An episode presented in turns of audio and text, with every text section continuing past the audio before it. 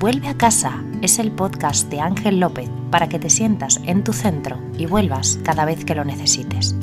Un remanso de paz donde aprenderás técnicas para tu día a día que te cambiarán la vida.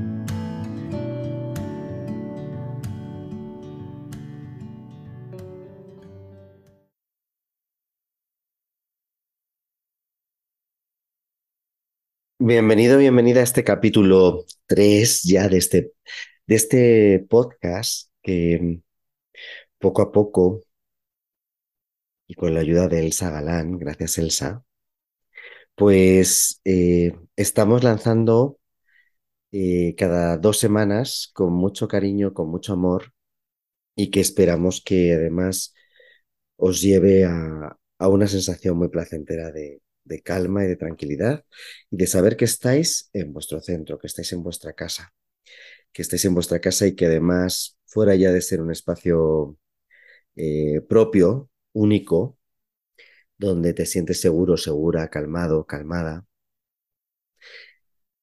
genera mucho bienestar en ti y te hace mucho bien salir de ese ruido, de esas prisas, de ese caos.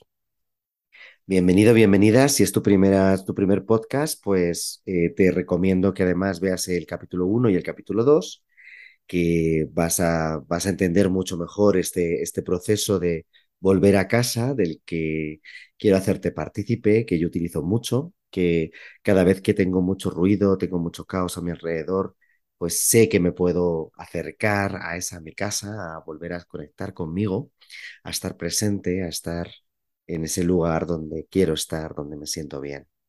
Y que a veces en este ritmo cotidiano y, actual, ¿no? moderno, que es el de la rapidez, lo inmediato, eh, el cumplir los deseos inmediatamente, sin pararnos tampoco, sin pararnos demasiado a pensar si, si es para nosotros, si es lo que realmente queremos, si no, pues que sea este tu espacio, que sea este tu ratito, son tus 20, 30 minutos para conectar con eso. Mi nombre es Ángel López, que me he dado cuenta que en los anteriores episodios no me he presentado.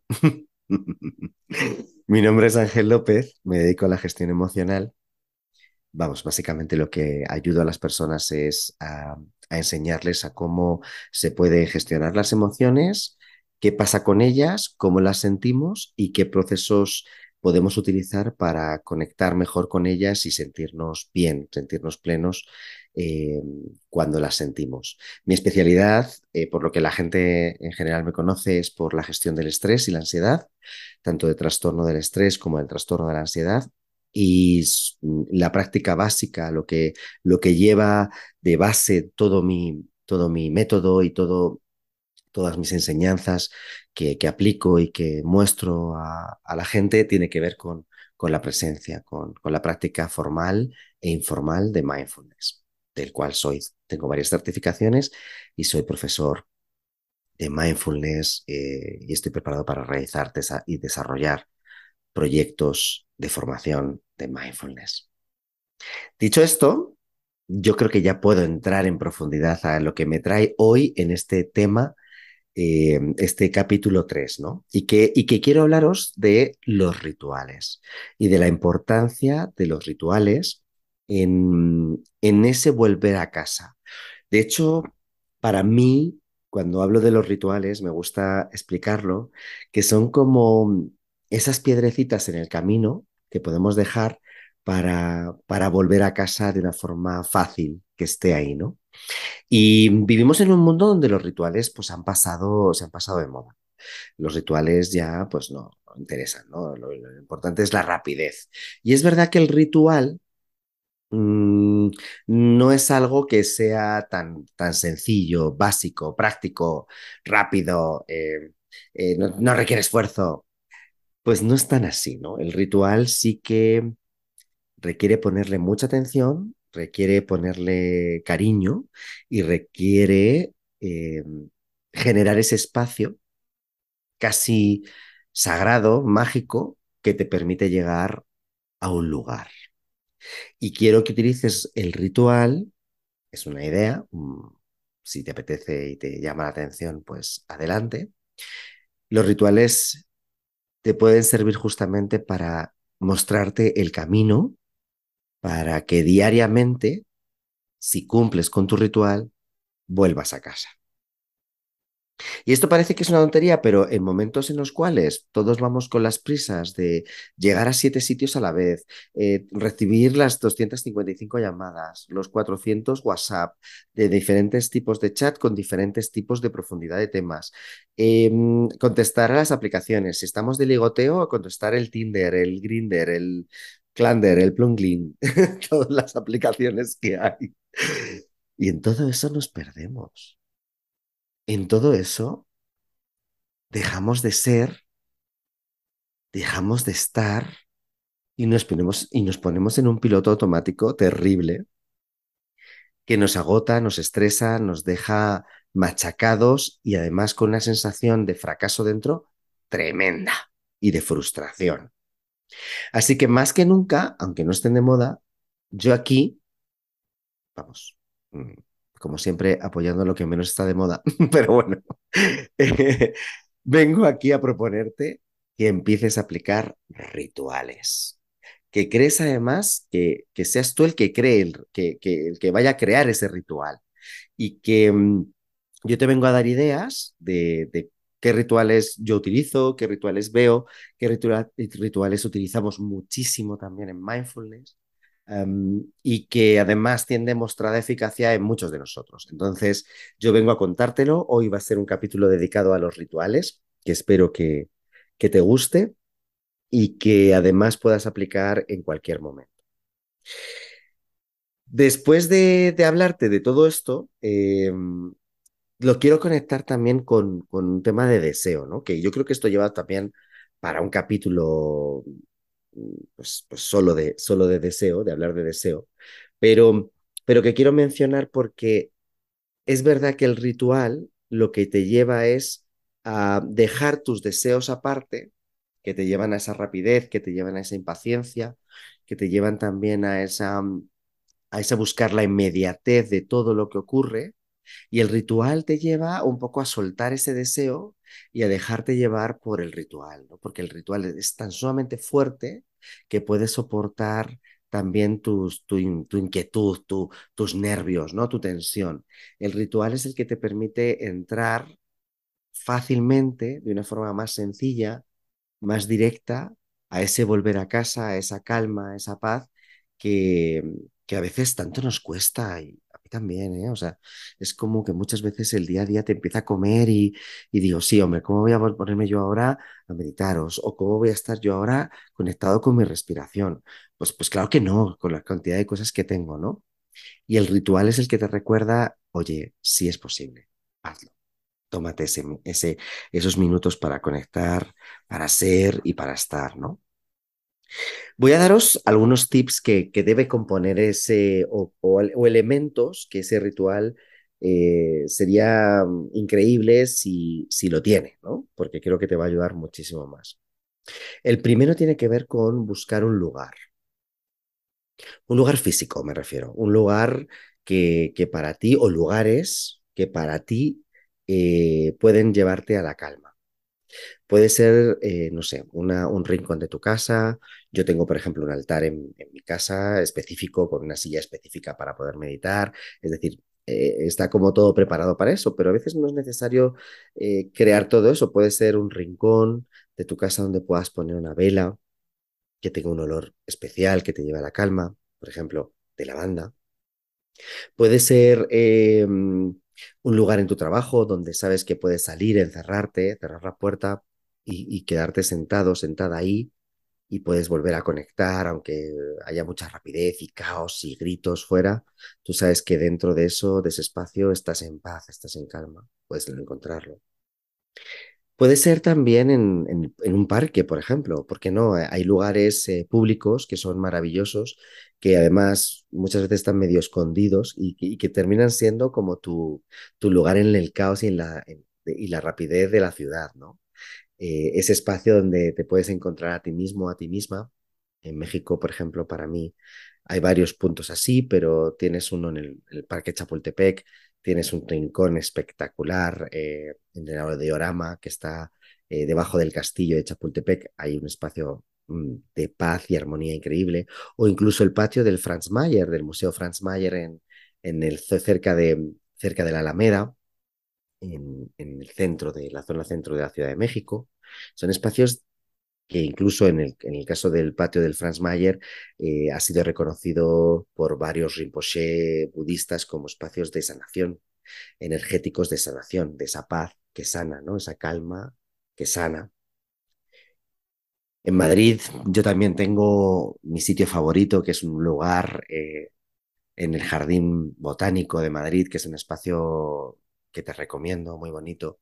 Y tiene varios lugares donde he hecho meditaciones maravillosas y, y, placenteras, el retiro. Hay tantos parques para poder meditar en tantas ciudades que también puedes encontrar ese lugar hablo de meditar o a sentarte contigo mismo, contigo misma, a respirar y a conectar y a preguntarte cómo te sientes. Con eso ya, acuérdate que volver a casa, las siglas casa, tiene que ver con coherencia, con empezar a ver cómo, cómo puedes actuar en esa coherencia entre, entre tu mente y entre tu cuerpo, esa atención plena, esa S de hacer las cosas más sencillas, más simples y hablarte con más amabilidad. Acuérdate que eso en un espacio pues calmado, relajado, para ti es mucho más fácil. A mí me toca viajar muchísimo, entonces si me sigues en Vivir con Ángel, en mi cuenta, vas a ver que me muevo más que los precios y voy a estar eh, pues viajando por muchas ciudades, eh, paso periodos en mi casa, que me encanta, eh, pero, pero me muevo mucho por, mis formaciones, por, por, por, mis clientes, por ah, mis retiros, por mis amigos y, familiares que hacen que cruce el Atlántico como el que cruza, pues no sé, cruza al barrio de enfrente y, por ellos me muevo a, donde sea. Y, y, es cierto que necesité encontrar ese, ese lugar eh, en muchos sitios, incluso hasta en, el metro de Madrid.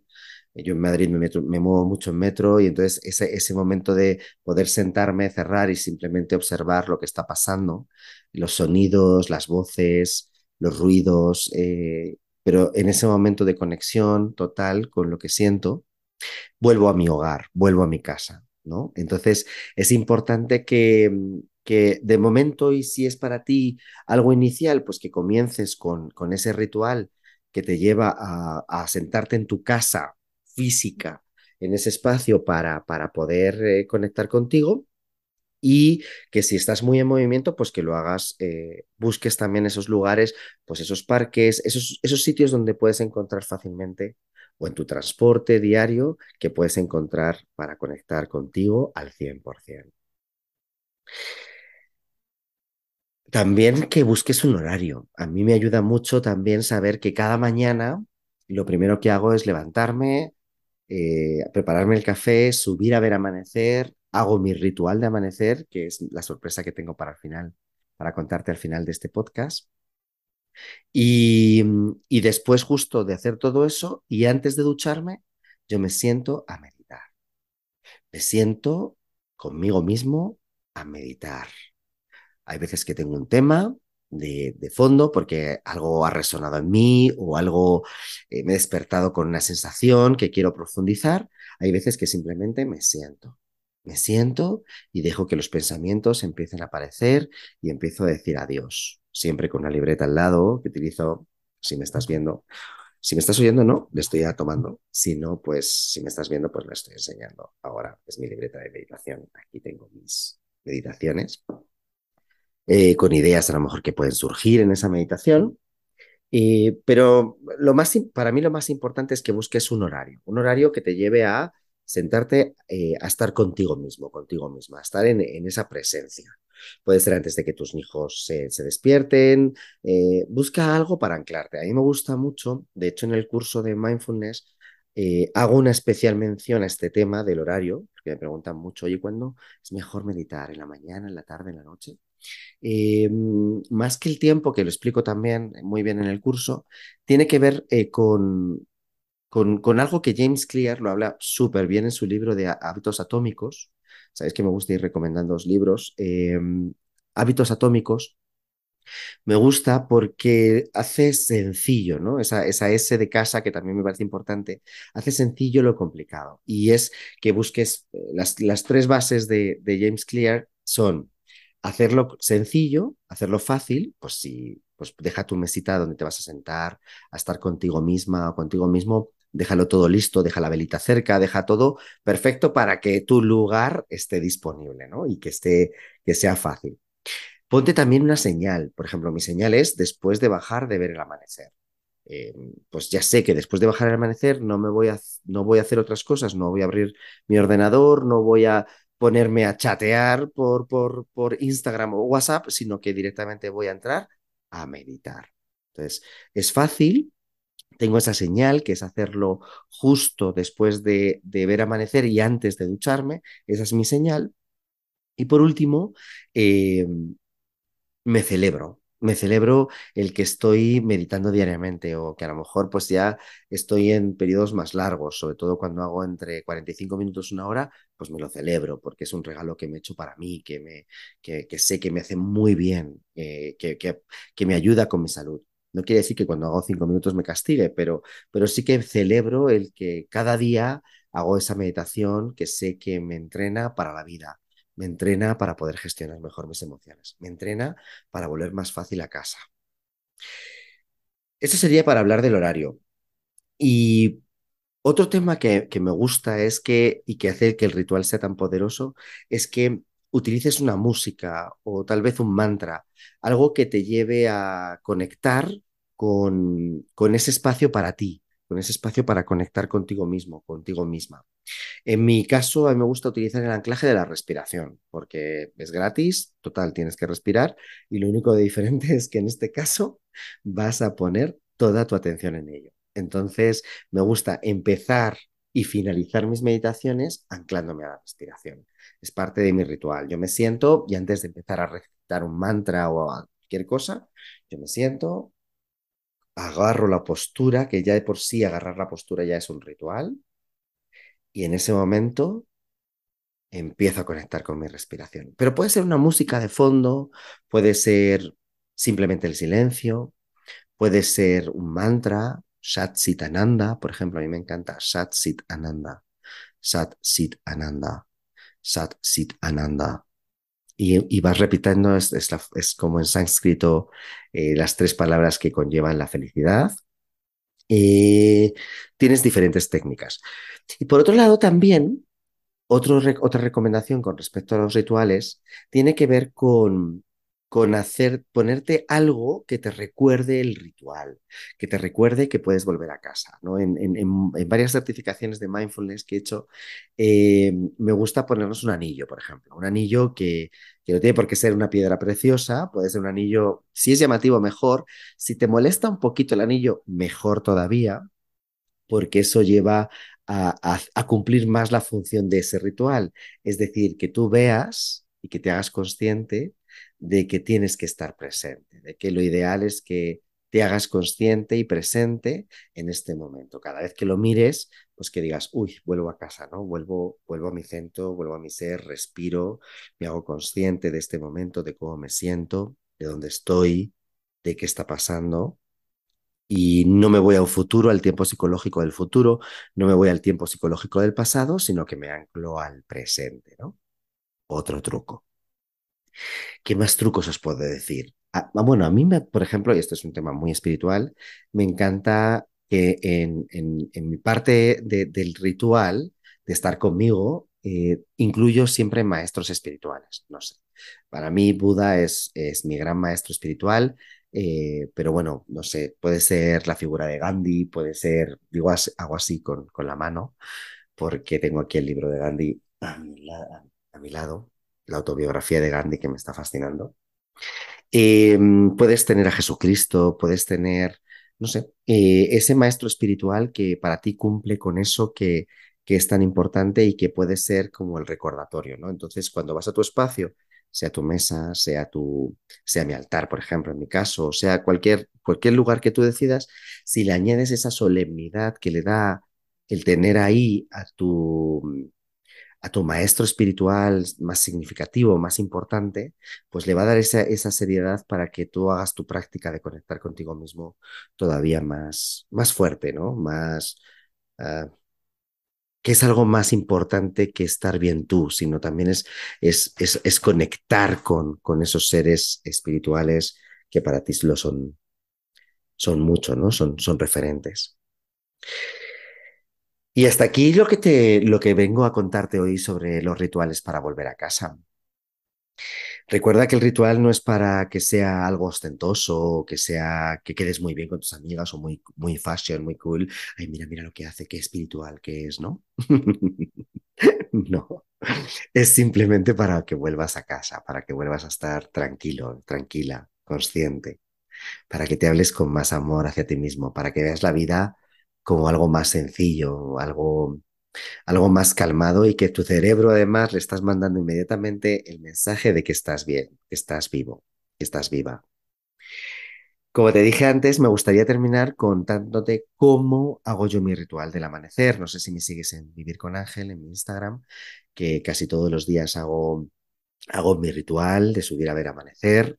Y en ese momento de amanecer eh, antes, durante o después de, de, conectar y subir los stories para que vosotros eh, también lo podáis vivir y lo podáis sentir, siempre hago cuatro pasos, ¿vale? Que es como mi ritual.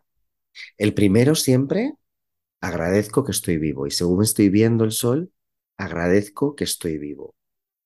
Agradezco que estoy aquí presente otra vez para poder ver el amanecer. Para mí el amanecer es una nueva oportunidad, es una nueva, es, es sí, es, es una posibilidad de poder convertirme, ser y estar en la vida como quiero. Eso es para mí el amanecer. Así que lo agradezco mucho y, y de verdad me lleno de esa eh, emoción de gratitud de estoy presente, estoy vivo, estoy aquí. Gracias por tener esta oportunidad de estar viviéndolo. Como segundo paso de este ritual, me conecto con conmigo mismo, con cómo me siento. Ahora que he hecho este proceso de gratitud, ¿cómo me siento? Y conecto con, con, con qué sensación tengo. Yo por las mañanas soy muy enérgico, entonces por eso me viene también meditar en la mañana, porque me calma, me frena, me dice tranquilo, que queda mucho día tranquilo, Ángel, ¿no? Pero ¿cómo te sientes? Ese es el momento de conectar con cómo me siento. Para después anclarme con, con esa oportunidad de sentir algo determinado. ¿Qué es lo que quiero sentir hoy? ¿Con qué me quiero conectar hoy?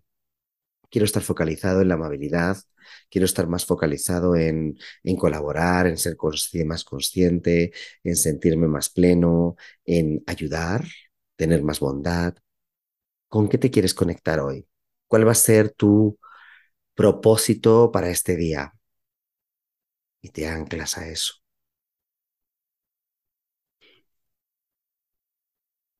Lo respiras. Para terminar el ritual con un cuarto paso, que es, y antes de cerrar este ritual, mandar una sensación un deseo profundo de que todas las personas y todos los seres vivos se sientan bien, sientan paz, tengan salud. Y con cada inhalación y exhalación se va haciendo más grande ese deseo con cada inhalación y exhalación es como que se expande más ese deseo hacia el mundo. Y después de ese cuarto ritual, cuarto paso del ritual, es que lo estoy viviendo.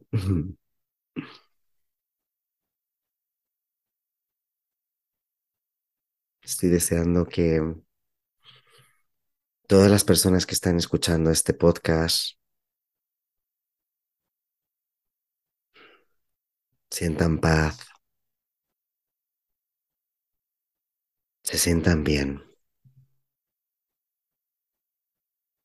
tengan salud. Y con esa sensación tan bonita, tan plena, es como que estoy listo para comenzar